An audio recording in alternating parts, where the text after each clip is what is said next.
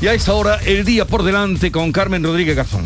Pues estamos, seguimos pendientes de las noticias que nos lleguen desde la isla de La Palma. Lo último es que eh, sabemos es que la lava lanzada por la erupción volcánica cubre ya más de 100 hectáreas de terreno, 106 hectáreas de terreno y ha destruido 166 viviendas y otros inmuebles. Un cálculo que ha realizado el programa de emergencias por satélite de la Unión Europea Copernicus, que esta mañana ha publicado una imagen tomada por el satélite Sentinel y que refleja esa situación en la noche de ayer. 106 hectáreas de terreno, 166 viviendas destruidas. Eh, estamos a la espera de que esa lava, como nos decían los responsables de emergencia, avance hacia la costa. Ayer lo hacía más lentamente. Hay un nuevo cráter, el noveno, que ha obligado además a nuevos eh, desalojos y como apuntabas Jesús, hoy una de las citas de la jornada aquí en Andalucía es esa reunión en el Palacio de San Telmo, la sede de la presidencia de la Junta, entre Juanma Moreno y Chimo Pus, entre el presidente de la Junta de Andalucía y el de Valencia, para forjar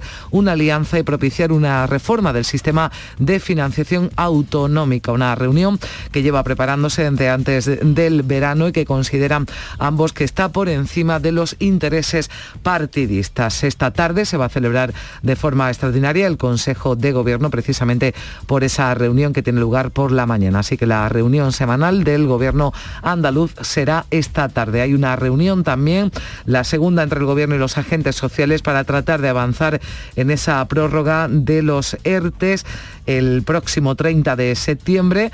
Eh, caduca la actual fórmula, así que hay que eh, trabajar rápido para que el próximo Consejo de Ministros, el del próximo martes, se pueda llevar ya ese acuerdo de prórroga de los ERTES. Parece que no va a haber ningún problema en que sea más allá del mes de diciembre, como están pidiendo los sindicatos. Hoy también, ministro de la Presidencia, Félix Bolaño, va a iniciar con el PP una ronda de contactos parlamentarios, va a buscar consensos para aprobar no solo los presupuestos de 2022, sino también avanzar en el nuevo proceso de renovación del Consejo General del Poder Judicial. Nos eh, ha vuelto a dar eh, Bruselas en la Comisión Europea al país un, toque de atención para que cuanto antes se desbloquee esa situación de Consejo General del Poder Judicial. Y aunque hablábamos hoy de cierto alivio en el precio de la luz, tenemos que decir que sube el de la bombona, va a alcanzar el precio más caro de los últimos seis años, así que tenganlo en cuenta.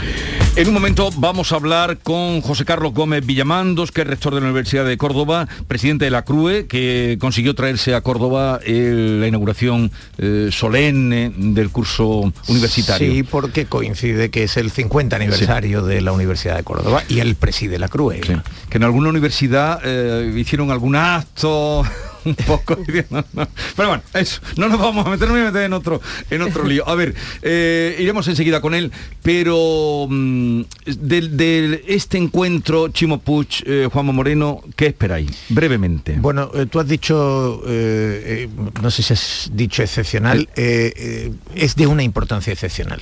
Yo creo que es importantísimo porque rompe el frente partidista, es decir, rompe eh, la tentación de analizar la polémica en clave de trincheras de partidos, lo cual desacredita siempre el debate, y al, varón socialista en este momento eh, más relevante, en el que Pedro Sánchez, de hecho, está pensando incluso pedirle, como hace, como, como Casado ha hecho con Juanma Moreno, que adelante elecciones porque Valencia sea, eh, digamos, devuelva un poco de impulso al Partido Socialista, ver a ese presidente alineado con el presidente andaluz en la demanda de una financiación justa para las comunidades del sur, porque hay que recordar que además de Valencia y Andalucía, Murcia y ya en menor medida Castilla-La Mancha tienen un problema de infrafinanciación evidente eh, bueno, pues que ese frente se produzca a mí me parece trascendental. Mm. Y eh, bueno, Nadia Calviño dijo ayer que en noviembre la ministra de Hacienda, recordemos que como consejera de Hacienda fue la que lideró eh, pues la gran reivindicación andaluza, que la ministra de Hacienda hará una oferta confiemos en que esa oferta eh, empiece a corregir lo que evidentemente es un sistema que perjudica a Andalucía como a otras comunidades. Sí, porque el hecho de que eh, ese anuncio es ya una respuesta a una reunión cuando, ni siquiera se había producido. Esa es la, te da la medida de la trascendencia y de la importancia porque supone eh, forzar la agenda del gobierno que no tenía intención y, habrá que ver si sigue teniendo la intención de abrir ese melón porque sabe que es una negociación eh, procelosa, una negociación eh, difícil. Eh, eh, correosa, porque ahí hay, efectivamente hay las comunidades, eh, hay intereses enfrentados, nadie quiere perder en el nuevo reparto, nadie quiere perder ni siquiera los privilegios que claro, que de lo que se trata, ¿no? Que, entonces eh, es importante que el anuncio de, la ministra porque supone una alteración de la agencia, de la agenda del, del gobierno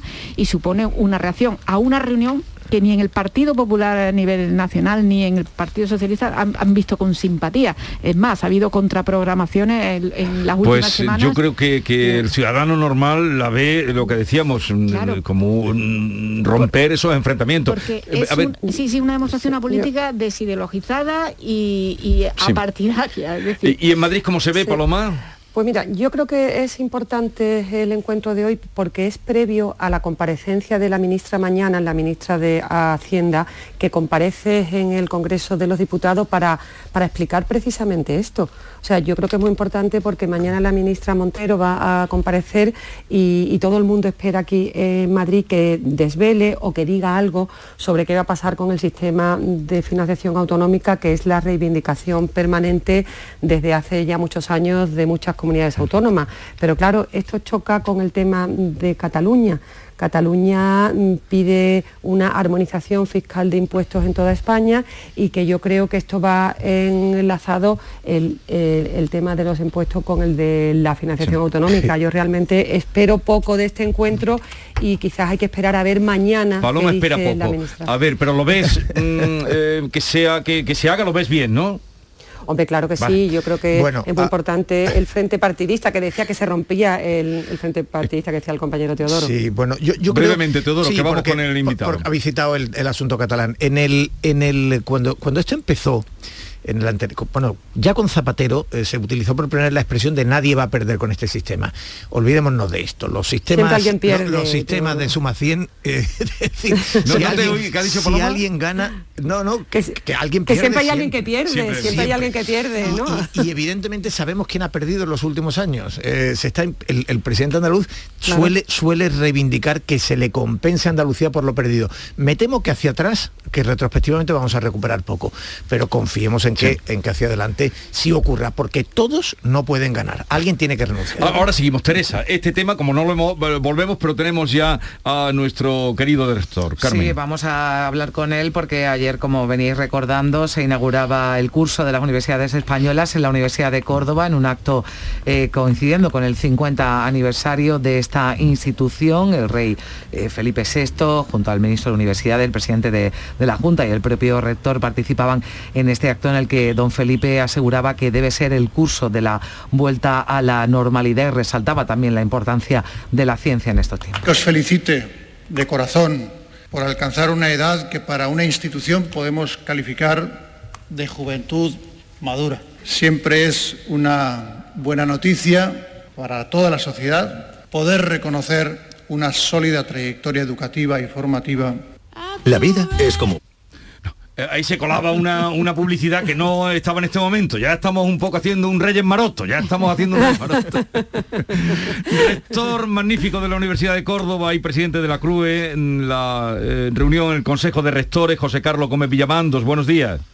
Buenos días, Jesús, ¿qué tal?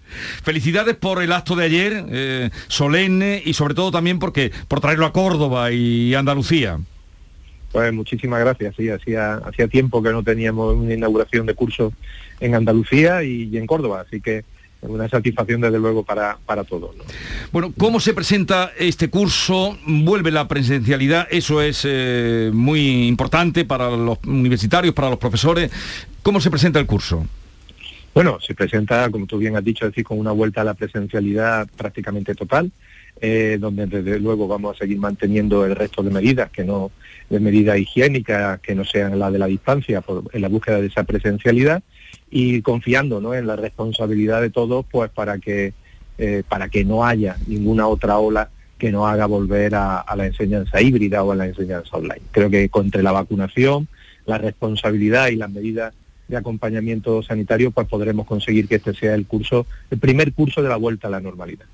Eh, rector, como hemos estado en la inauguración de la primaria, la inauguración después de la secundaria eh, y ahora la de la universitaria, en todas las anteriores eh, ha habido una merma de alumnos. No sé si ustedes tienen ese dato, si ha bajado también el número de alumnos en las universidades públicas de Andalucía.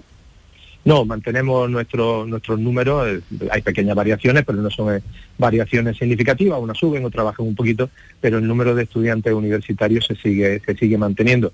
Eh, bueno, las curvas demográficas son, son las que soñan, nosotros esos descensos en etapas preuniversitarias pues no llegarán un poquito, un poquito más tarde. Bueno, pero en la universidad no. Eh, usted en su alocución dijo que, dijo no, demandó cambios estructurales en la enseñanza universitaria.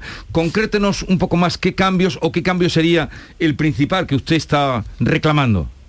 Ahora mismo necesitamos, desde luego, fundamentalmente, ¿no? Una, una, la capacidad ¿no? de poder desarrollar políticas de personal y políticas académicas que nos hagan ser mucho más ágiles, mucho más eficaces y mucho más eficientes. Hay muchas normas que, no, que nos están constriñendo, que no nos hacen o que limitan nuestra competitividad frente a Europa y eso se ha visto, por ejemplo, en el proyecto de universidades europeas, donde mientras que otros países pues, han podido abordarlo pues, con bastante soltura, en España pues, nos hemos encontrado con muchas muchísimas trabas administrativas y, normativas. ¿no? Entonces necesitamos ese marco de autonomía con una rendición de cuentas sujeta a resultados, no solamente eh, la parte económica, sino sobre todo sujeta a resultados de que aquellas políticas que se, que se implantan, pues que de verdad pues están funcionando. Habla usted de una financiación más asentada. Sí, y evidentemente siempre una, una financiación. Si comparamos con cualquier país de la Unión Europea, la financiación en, España es muchísimo menor y además con muchísimas diferencias entre comunidades autónomas y diferencias dentro de cada comunidad autónoma. ¿no? Y eso pues evidentemente lleva a, una desvertebración y sobre todo que no podamos ofrecer la igualdad de oportunidades que a todos nos gustaría a los ciudadanos, ¿no? que dependiendo de la universidad en la que se encuentre, pues tenga, esa universidad tenga más o menos financiación y eso les permita o no pues ofrecerle actividades o, un tipo de formación o de investigación que es la que todos queremos. ¿Y eso puede arreglarlo la nueva ley Castel, eh, la nueva ley universitaria que está preparando el ministro Castel, que también estuvo bueno, eh, eh, en eso estamos, es decir, estamos intentando que precisamente se marque, ¿no? Es decir, con respeto a toda a todo a todas las competencias autonómicas, pero que se marque un marco de financiación mínimo donde sea un marco donde se garantice la financiación, fíjese lo que les digo, la financiación para abrir la puerta todos los días eso es lo único que pedimos, es decir, que se nos garantice abrir. Eh, a partir de ahí, nosotros buscaremos, como venimos haciendo, la financiación que necesitemos para el desarrollo de la investigación, de la transferencia, de aspectos culturales, pero que se garantice, desde luego, que las universidades puedan abrir cosa que en algunas situaciones, pues bueno, todos lo hemos vivido y en la Universidad de Córdoba lo vivimos, eh, donde ha sido complicado. ¿no? Eh, Carmen. Sí, rector, ¿qué tal? Muy buenos días. Hacía una reflexión interesante ayer, hablaba del cambio de modelo productivo, ¿no? que debe ir parejo a una apuesta por la universidad ¿no? y a esa financiación a la que, a la que usted eh, se refería. ¿no? Decía, el éxito de las universidades será el éxito de nuestro país. hay que empezar ¿no? por las universidades para ese cambio de modelo productivo, que es algo muy recurrente, además, por parte de todos los líderes políticos. Totalmente, yo creo que uno de los grandes problemas que tenemos, y lo estamos viendo, es decir, la formación que reciben nuestros estudiantes es una muy buena formación, solo hay que ver que cuando van a otros países pues desarrollan eh, su carrera de una, forma, de una forma brillante, sin ningún tipo de complejo, son muy demandados en otros países y lo que pasa es que en nuestro país no se generan las oportunidades que se deberían generar por el, por, la, por el mercado laboral, por la estructura económica de nuestro país, no se genera esas oportunidades para que se asienten y se desarrollen en nuestro territorio. ¿no? Y además unas oportunidades que se distribuyan por todo el territorio, no, no las concentremos en grandes capitales, porque si no estaremos fomentando ese despoblamiento que ninguno queremos. ¿no?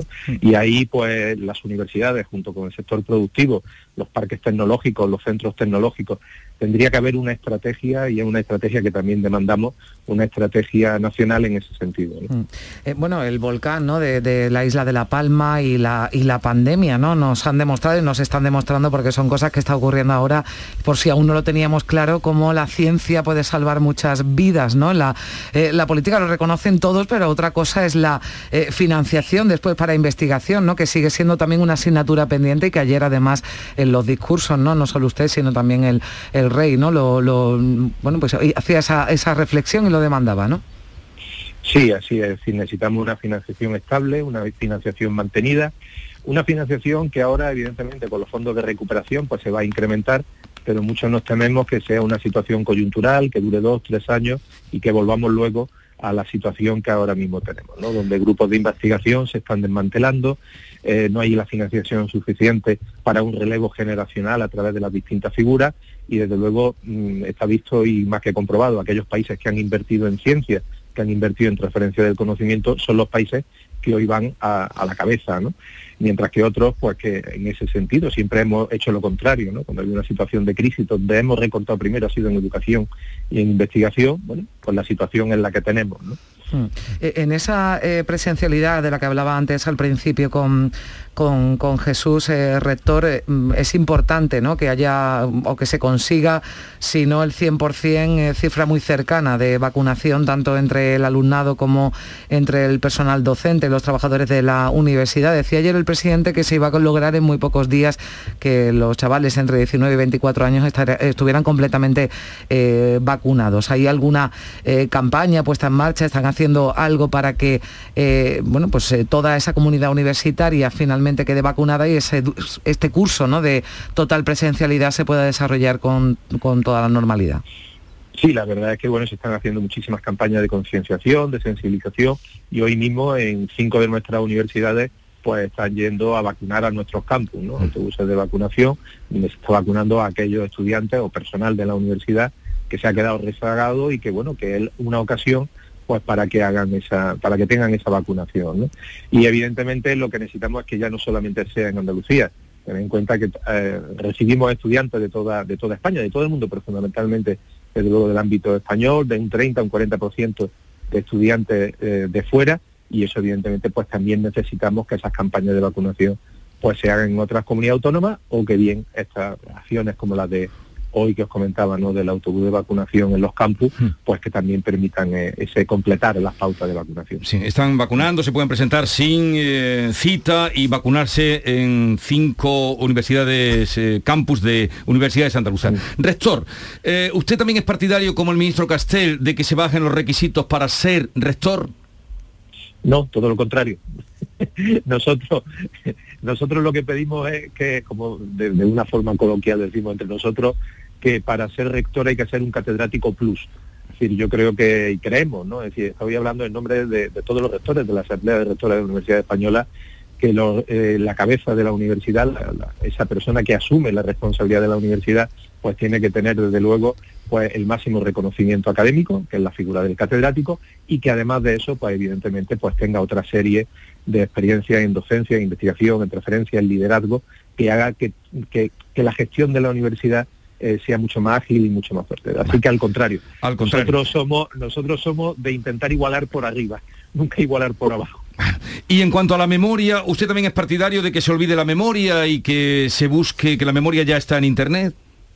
No, yo creo que la memoria es fundamental. Todos vivimos, toda nuestra vida cotidiana en memoria, son recuerdos, son sensaciones y la memoria, cualquier estudioso del tema, pues sabe que la, memoria es fundamental. Y además fomentarla en las etapas más tempranas y evidentemente desarrollarla. La memoria es un músculo que hay que ejercitar y no se puede estar todo el día consultando internet. No me imagino yo un médico en un hospital ante una operación consultando en internet lo que tiene que hacer o no tiene que hacer, ¿no? Uno tiene que entrar dentro, tiene que, tiene que hacer las cosas, las tiene que hacer propias, interiorizarlas y ese conocimiento pues transformarlo pues en cierta esa información transformarla en conocimiento y si es posible un poquito en sabiduría. Pero hay que interiorizar el conocimiento. Y así se lo han dicho usted como representante de los rectores y los rectores al ministro. Bueno, de este tema no hemos hablado con el ministro, es un tema que es coyuntural, es una opinión del ministro y bueno, es su opinión y tampoco hemos entrado en, la discusión. Pero desde luego yo creo que todos estimamos que la memoria bien bien desarrollada pues es fundamental para el desarrollo de, cualquier persona, ¿eh? no, no solamente ya de universitario, de cualquier persona. Pues José Carlos Gómez Villamandos, rector de la Universidad de Córdoba y presidente de la Cruz, gracias por estar con nosotros, un saludo y que tengan un curso sin muchos sobresaltos. Muchísimas gracias, Jesús y también. Un fuerte Adiós, abrazo Carmen. Adiós. Sigo con Teo, con Paloma y con Teresa a la vuelta de esta pausa publicitaria. La mañana de Andalucía con Jesús Vigorra.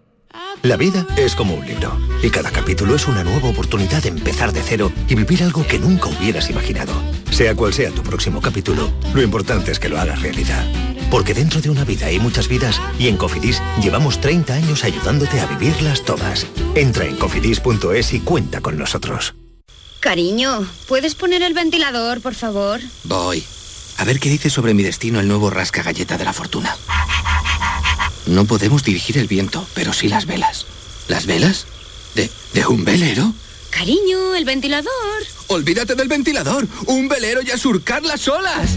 Nuevo Rasca Galleta de la Fortuna de la 11. Descubre tu destino y disfrútalo como tú quieras. Rasca y gana hasta 100.000 euros al instante con el nuevo Rasca Galleta de la Fortuna de la 11. Juega responsablemente y solo si eres mayor de edad. En cofidis.es puedes solicitar hasta 15.000 euros con un 595 TIN y 611 TAE. 100% online y sin cambiar de banco. Cofidis, cuenta con nosotros. Dicen que el futuro está en nuestras manos, pero también está bajo nuestros pies. La tierra, los árboles, la vida. Cuidar del entorno natural de Andalucía es tarea de todos, porque tu responsabilidad ayuda a evitar incendios, porque nuestro compromiso es velar por tu seguridad. Contra los incendios todos sumamos, todos ganamos. Únete a la Revolución Verde, Junta de Andalucía. La radio de Andalucía está en Canal Sur Sevilla.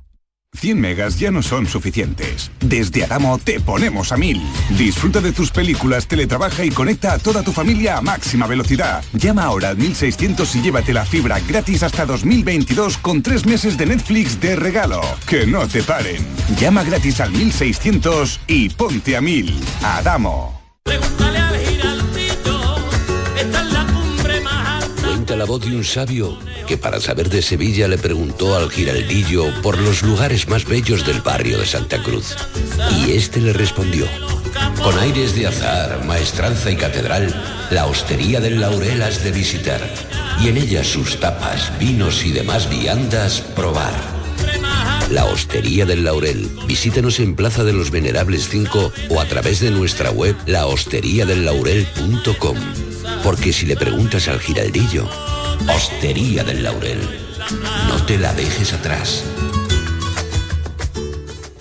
En Residencia para Mayores San Miguel hemos conseguido con el esfuerzo y tenacidad de nuestros trabajadores ser un centro libre de COVID. Además, nos diferenciamos por nuestro certificado de calidad avanzada por la Junta de Andalucía. Disponible plazas privadas y concertadas. Contáctenos en sanmiguelsanlucar.com. Elija calidad. Elija Residencia San Miguel. Canal Sur Mediodía Sevilla. ¿Quieres saber qué ha pasado en las últimas horas en donde vives? La actualidad de tu provincia y tu entorno más cercano está en Canal Sur Mediodía Sevilla. Con toda la información que necesitas, de lunes a viernes desde las 12 en Canal Sur Radio. La radio de Andalucía en Sevilla. Expoliva, tu punto de encuentro. Un lugar ideal para la investigación y desarrollo. El espacio para conocer las últimas novedades en maquinaria agrícola. Expoliva, vigésima Feria Internacional del Aceite de Oliva e Industrias Afines. Del 22 al 25 de septiembre en Ifeja, Jaén. La mejor feria del aceite y su industria del mundo.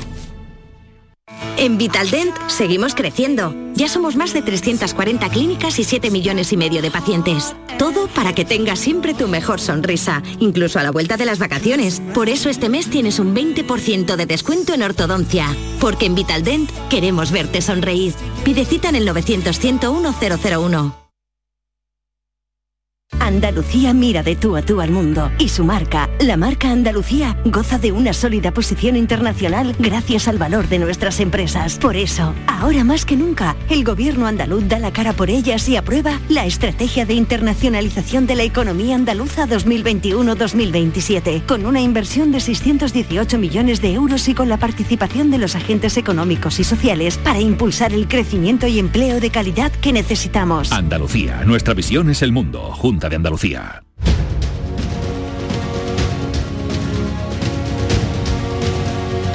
La mañana de Andalucía con Jesús Vigorra. Después de la charla con el rector, eh, ya no se utiliza lo de magnífico, ¿no? Bueno, seguro que sí, vamos. Sí, la- se utiliza. Pero rector utiliza. magnífico. En los protocolos, Sí, sí. claro que sí. Un poco Sí, sí, rector magnífico. Que no es lo mismo que magnífico rector. Es, Pero eh, todo rector es magnífico. Todo rector es magnífico, eh, como rector magnífico, es decir, como denominación. Eh, el, el adjetivo, el adjetivo es importante cuando va por delante. Sí, claro, claro, claro. Bien, ahora sí queréis comentar algo de universidad, por, por terminar con lo que teníamos antes, eh, con la visita de Chimo Puig, que viene Sí. a San Telmo. Eh, Chimo Puig es periodista, ¿no? Chimo no lo sé. si No lo sabía yo, que eras periodista. No lo sé, no lo sé. Creo que sí. Nos has pillado Creo ahí. que Fernando Delgado, que es muy amigo, el escritor Sí. Fernando Delgado, que es muy amigo de él y de la familia y tal, me dijo que era, no lo sé, ahora lo- a ver Es si lo... periodista. Periodista. Es periodista. Eh, no, ellos... eh, ¿Dónde vaya a acabar vosotros? Ha trabajado en el ayuntamiento, en la agencia F, en Radio Popular y en Antena 3. Leche, Muy bien. periodista. O sea, no perdemos la esperanza. El rector ha ponderado la memoria, pero a veces Hay que recurrir a, a- a Wikipedia. Hay que recurrir a internet. Sí, pero eh, bien, entonces, eh, Sí, ¿queréis algo? no. porque tú querías decir algo De con la respecto a reunión. Vale, pues vamos a la universidad. Venga, ya de Puch y de Chimo Puch y, y Santelmo no quiere decir nada. De ese tema, lo que te quería decir, que hablaba Teo de que la suma, donde hay una operación con suma 100, es imposible que todo el mundo gane, eh, siempre Sí. tiene que haber alguien que pierda si hay un nuevo reparto, pero es verdad que en el Parlamento andaluz se negoció un modelo que se basaba precisamente en incorporar nuevas eh, aportaciones al sistema, con lo cual ahí sí que podría haber un, un reparto donde todo el mundo ganara. Claro que esas aportaciones al sistema de 16.000 millones, nada menos, eh, de, los que, de los cuales Andalucía reclamaba 4.000 millones, era base, pues como no sea, subiendo impuestos o renunciando el Estado a una parte de, de- de los ingresos en, en favor, en beneficio de las comunidades, cosa que tampoco parece probable, mm, ahí es donde, ahí donde eh, digamos, es la- la- el meollo de la cuestión, ¿no? Mm. De dónde conseguir esos 16.000 millones extra que habría para compensar las diferencias con las eh, comunidades más infrafinanciadas. Sí, ¿no? es verdad. Lo que ocurre, claro, es decir, el- la propuesta es cambiemos la suma 100. Que la suma 100 en lugar de repartir 140. X sea X más 16 mil millones y entonces sí, entonces todos pueden ganar. Lo que ocurre Pero es que entonces, seguirá habiendo el agravio, y entonces y el claro, agravio. y además empezarán eh, los que en, en ese en ese incremento no crezcan o crezcan muy poco, ya dirán que el criterio de extensión territorial, el criterio de tiempo de atención en los servicios públicos, el criterio de envejecimiento de la población, el criterio... Mm. Es decir, realmente el propio Juanma Moreno utilizó ayer la expresión eh, mm, marco poliédrico o algo así, ¿no? Quiero Sí. decir, el, el adjetivo era poliédrico. Sí, lo, que une, Tiene lo, razón. que, lo que une a Valencia y Andalucía es precisamente que reclaman el criterio de la población ajustada, que es el que más les beneficia, eh, frente a la dispersión de la población, en fin, al envejecimiento y a otros criterios. ¿no? Sí, yo lo que temo también en esta, en esta discusión, que lo que sí quería decir que mm, me parecía muy importante el encuentro en lo- entre los dos presidentes autonómicos, ¿no? Porque ahora que hay tanta crispación entre el PSOE E y el PP, que dos presidentes autonómicos de distintos signos políticos se encuentren, yo creo que es un mensaje muy importante. Pero también he leído en algunas informaciones sobre el tema de la capitalidad de Madrid. Yo temo que en en esta discusión del sistema de financiación autonómico entre el factor de Madrid, que, parece ser que cada vez que Ayuso hace algo aquí en, Madrid tiene una, repercusión en toda España. No sé yo si es en el debate de la financiación autonómica también va a haber un ataque contra Madrid y, lo digo por el tema de los impuestos, ¿no? porque en el tema de la financiación autonómica yo creo que va a estar muy presente el tema de la bajada de impuestos. Pues yo me niego a pensar que. Ayuso tenga que estar en todos los debates. Sí, por eso no, no, te Aquí digo porque- Andalucía sí, y sí. Valencia tiene Claro. eh, una reivindicación Sí, sí. legítima y que esto se interprete como un ataque a Madrid ya me parece Claro, no, no, es que he leído- Sí, sí. de, de los que vivís en Madrid, creo. No, no, no, no, pero, pero digo porque lo he leído, ¿eh? no porque he Sí, leído sí. que bu- bueno que se quería introducir pues una mejora de otras comunidades autónomas porque Madrid tiene Sí, pero el Ayuso lo efe- convertirá el también de en la un centralidad. porque el, el- el rollo victimista también también está Sí, sí. calando mucho en el discurso de, de cierto eh, eh, madrileñismo o como mínimo del PP de Madrid. Sí, bueno, ¿no? y de hecho eh, están empezando a cultivar en el gobierno de Madrid la madrileñifobia y sí, ciertamente, ciertamente ha habido alguna declaración, y Chimo Puig ha hecho alguna de ellas, eh, eh, un poco, yo creo que muy desafortunada, desafortunada sobre Madrid, porque yo creo que Madrid ha tenido, es verdad, que el efecto capitalidad, ha tenido una, potencia, por, con un territorio pequeño y con una potencia económica muy grande, pues ha, podido bajar impuestos y ha desequilibrado el sistema. Y esto es algo que merece una gran reflexión y un buen debate sereno. y, en algún momento mm, las astracanadas de Rufián han tenido eco en algún presidente más serio como es Chimo Puig. Pero bueno, quitando ese debate que también tuvo mucho que ver con la campaña de Madrid, con, con eh, digamos, eh, con un cierto electoralismo, yo creo que en este caso, mm, eh, claramente, hay comunidades mal financiadas y es un asunto que hay que plantear y no con la referencia de Madrid, sino con la referencia de la periferia. De todo lo que pase en Madrid y lo que vaya, esté, incluso de lo que esté pensando Ayuso, ya lo sabe Paloma. bueno, no lo sé, porque los periodistas sabemos algún, un poquito de algunas cosas. No, yo en, el tema de la financiación autonómica y de los impuestos, yo creo que a, Ayuso se lo han puesto en bandeja, ¿no? Porque cuando determinadas comunidades autónomas, entre ellos Chimopus, dijo que había que poner en Madrid un impuesto para las clases altas, pues automáticamente le han puesto en bandeja el discurso a la presidenta de la comunidad. Yo creo que la presidenta de la comunidad la han hecho un líder en el PSOE y la han hecho un líder Pedro Sánchez. Ella ha sabido responder bien a ese debate. Lo que yo tengo claro es que Isabel Díaz Ayuso va a convertir el, el tema de los impuestos en clave en estos dos años. A la gente ahora mismo lo que más le importa es el bolsillo, en la recuperación de la pandemia es el, es el bolsillo y Isabel Díaz Ayuso lo va a explotar excepcionalmente y espero que en la negociación del sistema de financiación autonómica, que yo no creo que entre en esta legislatura, yo no creo que Pedro Sánchez se vaya a meter en ese, en ese fango y si se mete pues le va a hacer un favor a ella, porque lo va a explotar durante estos dos años. Ya estamos en campaña electoral, aunque queden dos años y aunque quede una eternidad, porque en política sabemos que un día es una eternidad, pero el tema de la financiación autonómica yo estoy convencida que no va a entrar en, esta, en estos dos años que quedan de legislatura. Yo que conste que comparto mm. la previsión de Paloma, eh, desgraciadamente, porque creo que es un asunto prioritario. Creo que la reunión que vamos a, asistir hoy es porque realmente es una demanda que ya decimos que mm. rompe la, trinchera partidista, es que hay comunidades que están em, en una situación mucho más em, delicada, mucho más comprometida, y creo además que eh, no hacerlo ni siquiera abrirlo, abrir el proceso, aunque no lo vaya a cerrar porque es impensable, no abrirlo, eh, sí que va a tener un, sí que también puede suponer un perjuicio, digamos, o un problema en términos electorales. Se Así muy difícil a Juan Espadas, por ejemplo, ¿no? efectivamente. Porque además en algún momento Juan Espadas tendrá que reaccionar y, ya ha tenido, es decir, ver a Chimo Puig eh, apoyándose en Juanma Moreno, y, a, y a Juan Espadas apoyando al gobierno central es una imagen que a Juan Espada no le conviene nada y tendrá que empezar a matizar. Le achica mucho el margen de oposición a Juan Espada, claro, que, no haya ni siquiera una, una, primera propuesta. Entre otras cosas porque la reunión de hoy no el, de hoy no va a salir una propuesta para una reforma del modelo de financiación. Va a salir lo que vienen reclamando Andalucía y Valencia es un fondo compensatorio mientras se reforma el modelo de financiación.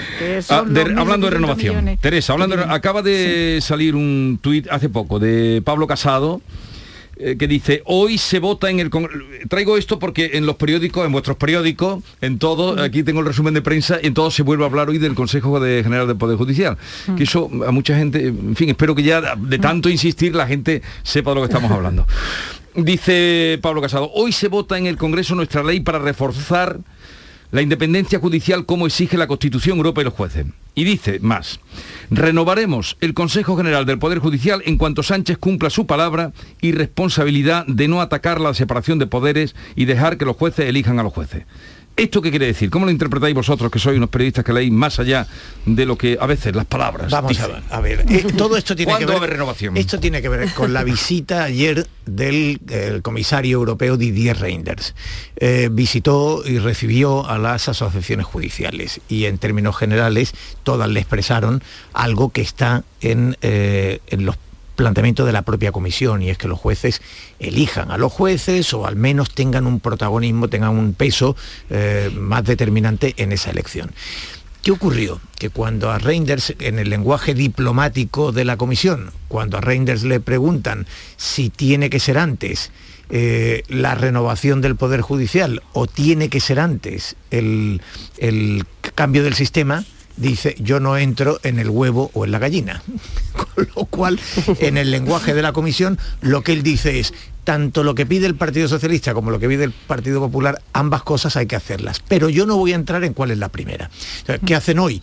Los editoriales de los periódicos, eh, exactamente igual que los partidos, cada uno lo ve con el lado del problema que le beneficia. Es decir, el Partido Socialista dice, Reinders, la comisión dice que hay que renovar ya. Sí. Y el Partido Popular dice, eh, ha dicho que hay que cambiar el sistema. Bueno, Reinders con, con ese lenguaje diplomático no se mojó, pero seguimos exactamente en el mismo punto en el que estábamos. A ver, eh, Fran López de Paz lo conocéis, que está preparando ya Andalucía a las 2, el informativo de las 2, que tiene un ritmazo espectacular. Viene que él lee todos los días el Guardian, él lee, él lee, oh, él lee, y, y ha encontrado una cosa que os quiere comentar. Bueno, que ha salido la ministra Maroto en el Guardian también. Las declaraciones de ayer. No me este extraña, programa. no me Eh, extraña. la erupción del volcán es utilizada como reclamo turístico para las Canarias por una ministra, ¿no? Es eh, la prueba de lo que han impactado estas declaraciones que habéis comentado antes, que ayer la ministra Maroto hizo aquí en la mañana de Andalucía una página del digital de The Guardian que está dedicada a las declaraciones de la ministra con fotos de la erupción del volcán en la isla de La Palma. Y gorra, para ti. Pues ya está, bueno, mucho lo guardaré de recuerdo. No, dame el bolígrafo, anda, no te lo lleves. Lo guardaré de recuerdo, gracias, Y- y- Fran. Y, citan, citan a Jesus Vigorous como... como Cita- me cita. Es que mi gorra no tiene traducción en inglés, ¿sabes? Por eso no la han podido Y poner. esa doble R les cuesta, Eso- les eso es lo malo. Eh, Hay que ver cómo, eh, en fin, eh, es que es que tiene bemoles, claro. la- Sobre todo tiene una cosa que periodísticamente todos somos conscientes, eh, que, que nosotros, a diferencia de la ministra que hablamos de su olfato, nosotros sí que vemos un titular. en el desierto a 14 kilómetros. Y se dispara todo lo que se mueve, o sea, en política, en el periodismo y todo, se dispara todo lo que se mueve. En ese caso la ministra se movió a destiempo y claro, le ha caído lo más grande. Hombre, yo lo que también pienso que, o sea, cuando dices estas cosas, a mí lo que me extraña que la gente que está a su lado en comunicación, porque yo puedo comprender que, que lo diga, yo quiero creer que ha habido buena fe, lo dijo en un momento, yo creo que no se dio cuenta y tal, pero que hubiera rectificado rápidamente y con mucha más contundencia, porque claro, si le dio la imagen ocasión. internacional- la imagen- claro, te lo voy a decir que es que Jesús le dio la ocasión porque le dio la ocasión de rectificar, porque luego la imagen internacional de España también con estas cosas mm, también dice, bueno, ¿quién gobierna España? ¿no? ¿Cómo se puede decir eso eh, en, un, en- en un momento tan importante y tan triste? ¿no? Pues yo digo que, que también hay que ser un poco consecuente con las cosas que se dicen y si uno se equivoca, rectificar con rapidez. sacar la pata cuanto antes. Ah, Y además ella salió porque en, este foro que había diálogo de empresas en Sevilla, Sí. que hoy se todavía eh, se está desarrollando, y que me contaron los compañeros que estaba hablando Nadia Calviño y ella vino, estaba dando un canutazo, lo que llamamos, y ella dijo, yo quiero hablar. Claro. Y, eh, Claro, porque ya le dirían, esto está tomando ya una, decisiones. consideración. Y Sí, fue sí. tu periódico el primero, Teresa, El Mundo, Sí. que puso un titular eh, tremendo. Claro, yo cuando, este me llegó cuando estaba todavía en el programa, el titular que pusisteis vosotros, no sé si lo pusiste tú, porque había salido aquí la noticia, y claro, yo digo, ya, ya está, pero no que íbamos a llegar al Guardian.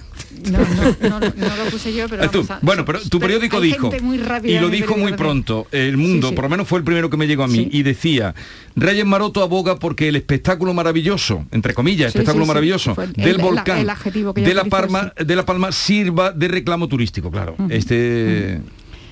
Hay, que decir también que la frase completa que habéis repetido esta mañana, la frase completa, ella eh, introduce el matiz de, eh, pero con prudencia, Sí, pero- porque ahora la prioridad, lo que pasa Pero es, es que en la claro, parte anterior era cuando había parte- alargado, por eso yo digo, parte- pero la está usted primera hablando parte de... de la frase era tan contundente y era tan redonda que, que, poco que poco matiz sobre- cabía ya después ¿no? Y sobre todo con la, inme- con la inmediatez que trabajamos ahora, Teresa, que es que lo hacemos todo tan Sí, rápido sí. que una Pero frase digo que ya se es un dispara a todo lo que se mueve Sí. se Claro. dispara a todo lo que se mueve y entonces pues claro hay que tener cuidado con los movimientos Como ha venido Fran, hemos roto, ya no nos que queda tiempo, voy a liberar Sí. enseguida. Pero em, eh, sobre el tuit que os he leído, mm, ha hecho la argumentación Sí. Teo, que de eh, dar un paso más en la reforma del Poder Judicial. Pues es como la financiación autonómica, que no sé si lo veremos en esta legislatura, sinceramente. Pero dice, renovaremos Es- el es- Consejo de es Poder una cuestión, Es una cuestión de voluntad política, o sea, es que de verdad no hay, no hay ningún eh, un- un obstáculo que sea insalvable, porque y, y hay- y creo que estas mismas semanas iban la- todas las asociaciones de jueces a, reg- a, eh, digamos a, a chivarse a Europa de cómo, de cómo se seguía bloqueando y cómo se seguía eh, estancada esa negociación, ¿no? Y ojo con, con- con la advertencia que nos han llegado ya Yo, de, yo de todos modos, Teresa, de Europa porque nos, pone a la altura pues de Hungría Sí, y yo de, creo- de países Vamos a salir muy en el. Yo creo que dentro de lo que yo he contado del lenguaje diplomático y de la visita de Reinders, creo que esta visita coloca la posición, coloca la, digamos, la pelota más fácil de caer del lado del Partido Popular, del planteamiento del Partido Popular. Es decir, hay que renovar como pide, como está pidiendo el gobierno, como está pidiendo el Partido Socialista. Como está pidiendo el propio presidente Pero del hay que, hay que ir pensando en pactar también un calendario para reformar el sistema. Y Mm. probablemente no se va a poder avanzar si no se hacen las dos cosas. Y en algún momento Mm. me parece que van a tener que aceptar que, eh, no sé, Paloma, eh, cómo lo verá, pero mm, desde la Corte, pero digo, yo la, la percepción que tengo es que en algún momento el Partido Socialista va a tener que aceptar que ese es, esa es la hoja de ruta. Sí, y en el próximo programa Jesús hablaremos de la universidad. Sí, yo quería hablar y sobre todo de la yo- memoria. Sois partidario de la, hoy que además es el día triste del Alzheimer, pero que nos pone delante un retrato muy eh, terrible. Mm. Eh, ¿Sois partidarios de fomentar la, esto sin eh, alargaros, sois partidarios de fomentar la memoria? o que esté aquí en el aparato Tú lo este. pides tipo test, como Sí. los exámenes ahora en la universidad, un sí o un no. Sí, ¿no? pero- Y, y es- Esto- es esto es. Yo lo que te quiero decir que el sistema de, de- de enseñanza en la universidad está muy obsoleto. Cualquiera que haya eh, que, que haya mm, en fin conocido, aunque sea de manera indirecta, ¿no? como en mi caso, eh, la- los sistemas universitarios en Europa, desde luego, años luz de lo que en muchos sitios se hace hoy en la universidad. Y dicho esto, eh, también las universidades tendrán en algún momento que plantearse el proceso de rendición de cuentas y de, y de eficiencia de, A ver, gasto, como ¿no? profesor de universidad, pero mm, breve, Teo. Que tú de esto sabes que es la brevedad. Como profesor de 20 años en la universidad. Sí, yo creo que la memoria, lo ha dicho el rector, es un músculo absolutamente fundamental que debe de entrenarse pronto. No hay conocimiento sin memoria porque ordenar el cerebro requiere recordar eh, un bagaje importante de cosas que te permita relacionar un dato con otro, porque si no, solo tendríamos datos y no conocimiento, que es la relación de esos datos. Y por tanto es absolutamente fundamental. Pero estoy de acuerdo con Teresa en que una cosa es la memoria, ya que siempre solemos citar tú y yo a Shakespeare. Sí, la- Shakespeare, la- siempre la- Shakespeare. La memoria es la centinela del cerebro eh, y es, por tanto, es absolutamente fundamental. También creo que hay que desarrollar habilidades y que el debate no puede ser o memoria No. o habilidades, sino capacidad- de análisis, memoria o sea, y nuevas Es que, habilidades. es que tenemos, tenemos Teresa, también- que no, que no puedo más. A ver. humanidades Yo creo que con también- exámenes tipo test, por Sí. favor. Ah, de ah, verdad, son- capacidad de análisis cero Son en los todas. estudiantes Pa- universitarios. Paloma, son todos así, Paloma, para no corregir o porque no tienen tiempo. Sí, Paloma. sí, porque tiene muchos Hombre, alumnos, pero ese, yo quería- el problema no es la memoria, el problema es la capacidad de análisis de esos, de esos estudiantes. Yo creo que lo que hay que poner en valor es el esfuerzo y la exigencia. Aquí hay dos cosas que no hemos comentado sobre la ley de universidades y lo digo rápido porque ya sé que estamos fuera de casi tiempo. Primero, que se borra el rey de la expedición de los títulos universitarios, cosa que me parece una cosa lamentable. Y dos, que se dice que copiar ya no es una falta. Vamos a ver, el copiar debe seguir siendo un- una falta porque es quitar el valor, el esfuerzo y a la exigencia. Hombre, y lo de buscar todo por internet, lo que me parece es una barbaridad. Seguiremos hablando de la universidad. Eh, ¿Te has encontrado a gusto, Paloma? Encantada, Vale. estoy encantada. ¿Como para Me repetir? reencuentro con mi tierra. Claro, Hombre, ¿como claro que sí, cuando, cuando quieras contar conmigo, aquí estoy. Paloma Cervilla ABC, eh, Teresa López Pavón y Teodoro León Gros, queráis liberado, gracias por la visita. Muchas y hasta la próxima. Gracias. Adiós. La mañana de Andalucía con Jesús Vigorra.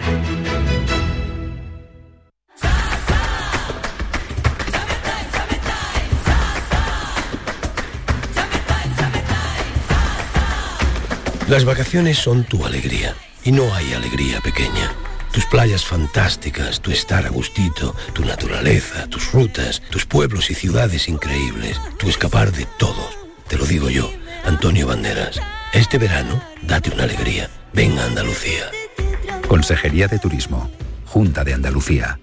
En Vitaldent seguimos creciendo. Ya somos más de 340 clínicas y 7 millones y medio de pacientes. Todo para que tengas siempre tu mejor sonrisa, incluso a la vuelta de las vacaciones. Por eso este mes tienes un 20% de descuento en ortodoncia. Porque en Vitaldent queremos verte sonreír. Pide cita en el 900 101 001. Canal Sur Radio. Sevilla. Toda una vida. ¿Necesitas ponerte implantes dentales? En las clínicas dentales Adeslas nos comprometemos con tus implantes durante 10 años y te ofrecemos un plan personalizado de pago, seas o no de Adeslas. Más de 30 años avalan nuestro compromiso con la salud bucodental. Pide tu cita en adeslasdental.es. Primera visita y revisión gratuitas.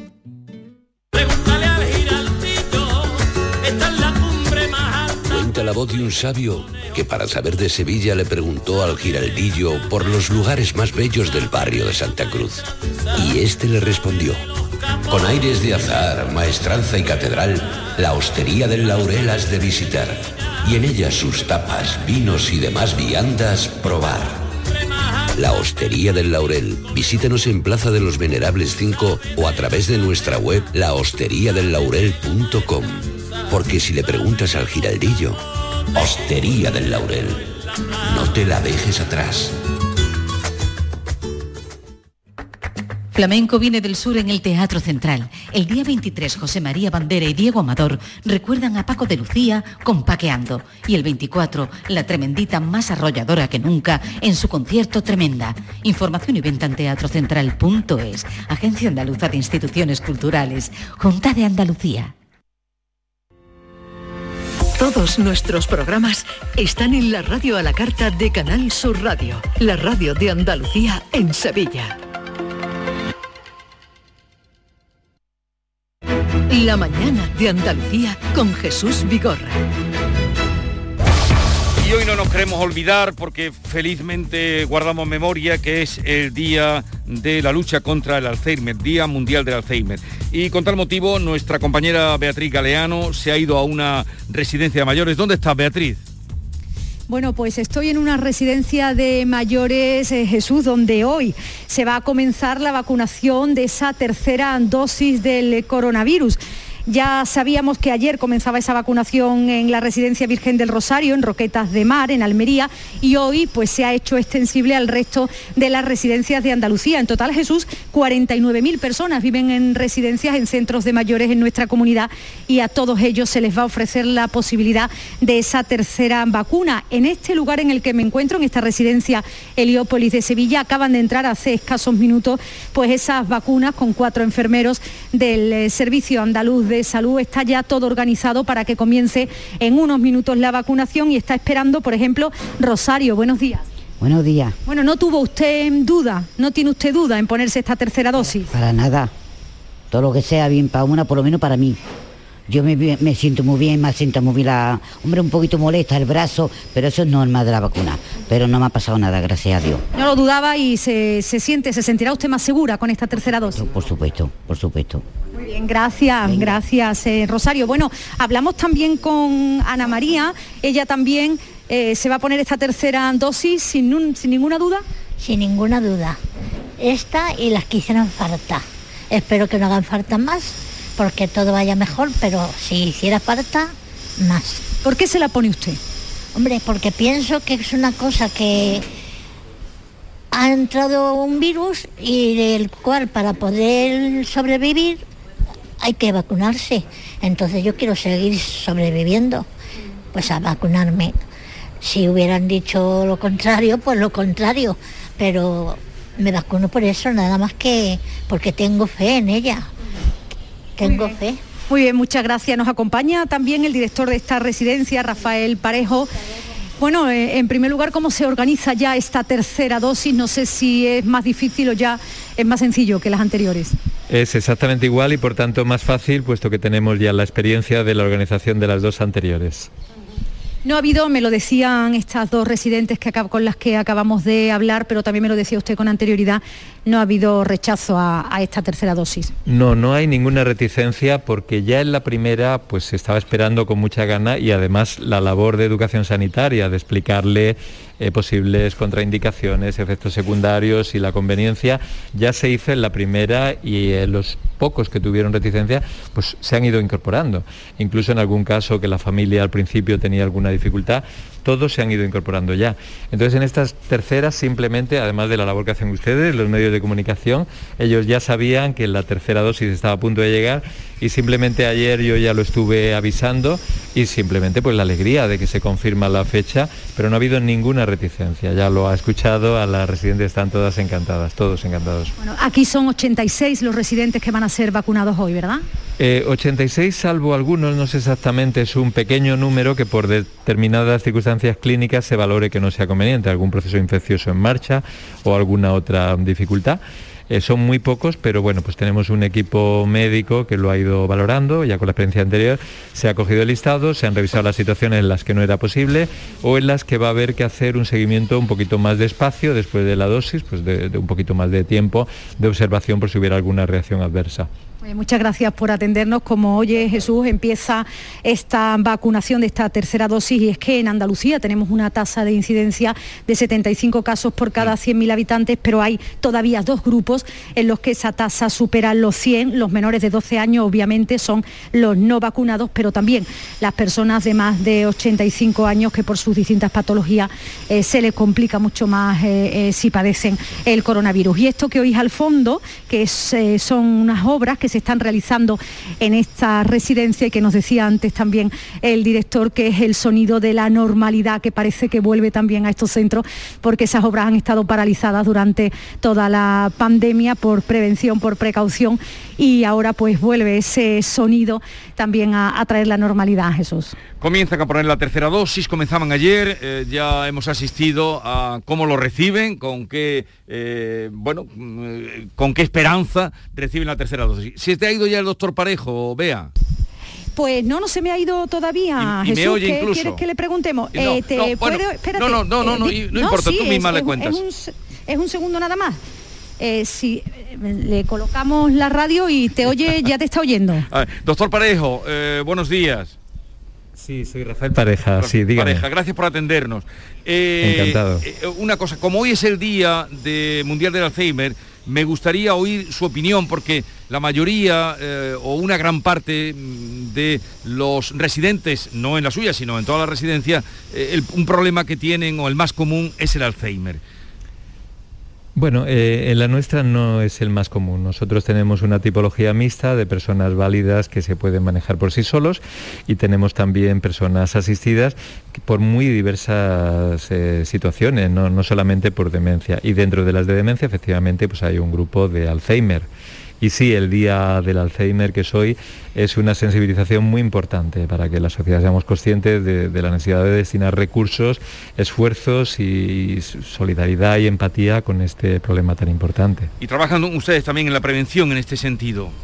No, no, no. Nosotros, eh, bueno, trabajamos con los residentes que están aquí y claro, en los estadios iniciales, sí, sí la prevención entendida en ese sentido amplio, en los estadios iniciales, la estimulación cognitiva se trabaja, por supuesto, y es muy importante para evitar el progreso de la enfermedad.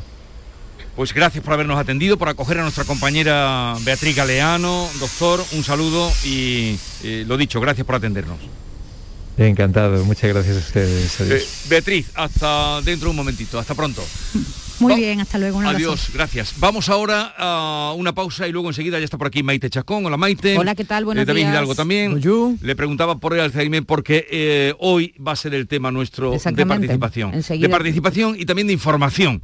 Vamos a ver si nos agarramos a algo en, ese, en esa enfermedad que es la más común cuando se pasa de cierta edad cuando se llega a la edad de la edad jubilosa. La mañana de Andalucía. Canal Sur Radio. Cierra los ojos. A ver, ahora abre. Esto, señores, es un parpadeo. O sea, tu verano y esos placeres de la vida que duran tan poco. Menos mal que Euromillones el viernes 24 de septiembre sortea un bote especial de 130 millones de euros para que esos momentos, en vez de durar un parpadeo, duren para siempre. Y es que cuando te toque Euromillones te toca todo el tiempo del mundo para que hagas con él lo que siempre has querido. Euromillones, dueños del tiempo. Loterías te recuerda que juegues con responsabilidad y solo si eres mayor de edad. En Canal Sur Radio Sevilla tienes todos tus programas favoritos. Estrés, reuniones, planificaciones. Respira. Si eres autónomo, en Caja Rural del Sur te ofrecemos la tranquilidad que necesitas. Cuéntanos tu caso y nos encargaremos de todo. Te esperamos en nuestras oficinas. Caja Rural del Sur. Formamos parte de ti.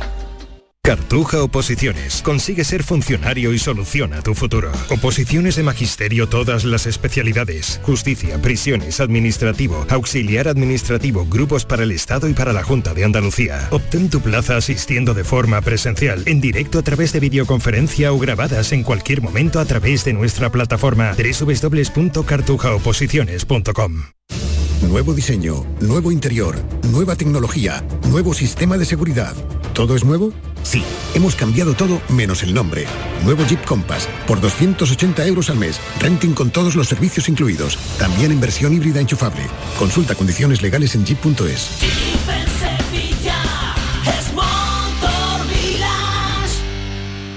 En Residencia para Mayores San Miguel hemos conseguido con el esfuerzo y tenacidad de nuestros trabajadores ser un centro libre de COVID. Además, nos diferenciamos por nuestro certificado de calidad avanzada por la Junta de Andalucía. Disponible plazas privadas y concertadas. Contáctenos en sanmiguelsanlucar.com. Elija calidad. Elija Residencia San Miguel. Ni el challenge del papel higiénico, ni el de la botella. Los retos más difíciles a los que se enfrenta nuestra generación están en la vida real, como el famoso encontrar trabajo challenge o el independizarse challenge. Y aunque para superarlos necesitamos vuestro apoyo, aceptamos el reto. Súmate en aceptamoselreto.com. FAD 916 15 15. Esta es La mañana de Andalucía con Jesús Vigorra. Canal Sur Radio. Y Maite Chacón, ya apuntábamos el tema del día que hoy les proponemos. Sí, porque queremos que nos manden sus reflexiones al 670-940-200 si están cuidando a una persona con Alzheimer, qué tipo de contacto tienen con la enfermedad. Eh, eso es lo que nos gustaría que nos contaran. Eh, es- esta patología afecta aproximadamente, no se sabe con certeza, a 125.000 personas en Andalucía, entre 500 y 600.000 en toda España, son cifras siempre estimativas y es la causa más común de demencia, representa el 70% de los casos y afecta principalmente a personas mayores, como tú decías, pero también existe todavía, mira que es cruel la enfermedad, una una, una crueldad mayor todavía, que es la, los casos de Alzheimer precoz que se presentan en menores de 65 años, gente con 40, con 50 años, son muy pocos, ¿eh? pero también eh, a veces la gente joven está afectada por esta enfermedad. Se calcula, Jesús, que cada 20 años se va a duplicar se va a duplicar el número de personas afectadas de Alzheimer en el mundo. Cada 20 años, el doble. Así que de eso hablaremos hoy con un doctor, con un especialista Muy que va a venir aquí, exactamente. Y- y- Eh, Hernando Pérez Díaz, que es neurólogo del Centro Sí. de Neurología Avanzada, experto en enfermedades neurodegenerativas, que va a estar con nosotros dentro de un momento. Y este es el tema, llevamos hablando porque lo estamos preparando y también nuestro compañero García Barreito eh, ha, mm, ha mirado y pone el verso en la llaga o pone el verso en la desmemoria hoy sobre este tema. Querido Antonio, te escuchamos. Muy buenos días, querido Jesús Vigorra. Perverso del Alzheimer. Dios nos libre del Alzheimer o de conocerlo cerca entre la gente querida que en la vida nos rodea. La demencia en espiral de la mente se apodera y despacio, muy despacio, va ganando la pelea. Si los pacientes lo sufren, como la gente comenta, sufren sus alrededores con una locura ajena y pérdida de memoria. ¡Qué horror! Cuando nos recuerdan, cuando miran y preguntan quién es él o quién aquella, y no saben ni su nombre, y envuelto en esa demencia van poco a poco olvidando su vida y sus pertenencias. Su mente, un desierto largo. Qué pena, Señor, qué pena. He visto a hombres perdidos cruzando por esa niebla, una niebla que a sus pasos va creciendo más espesa, y mujeres, todos ellos sin identidad, sin huellas, mirando sin ver, perdidos en la terrible demencia. Lo que hagamos será poco con estas personas, sean de nuestra propia familia o de gente que está cerca, o de enfermos que una mano necesitan, que sea nuestra, como muñecos perdidos, como sombras sin cabeza, pero son gente que tienen corazón, alma, indefensa, sonríen, se entregan, dan esa infantil inocencia que tienen cuando nos miran con la ternura y la entrega. Silenciosos y perdidos, viven sin tener conciencia. Ayudemos, demos todo nuestro amor y nuestra fuerza, y quiera Dios que nos libre de sufrirla, padecerla, ya sea en la mente propia, ya sea en la mente ajena.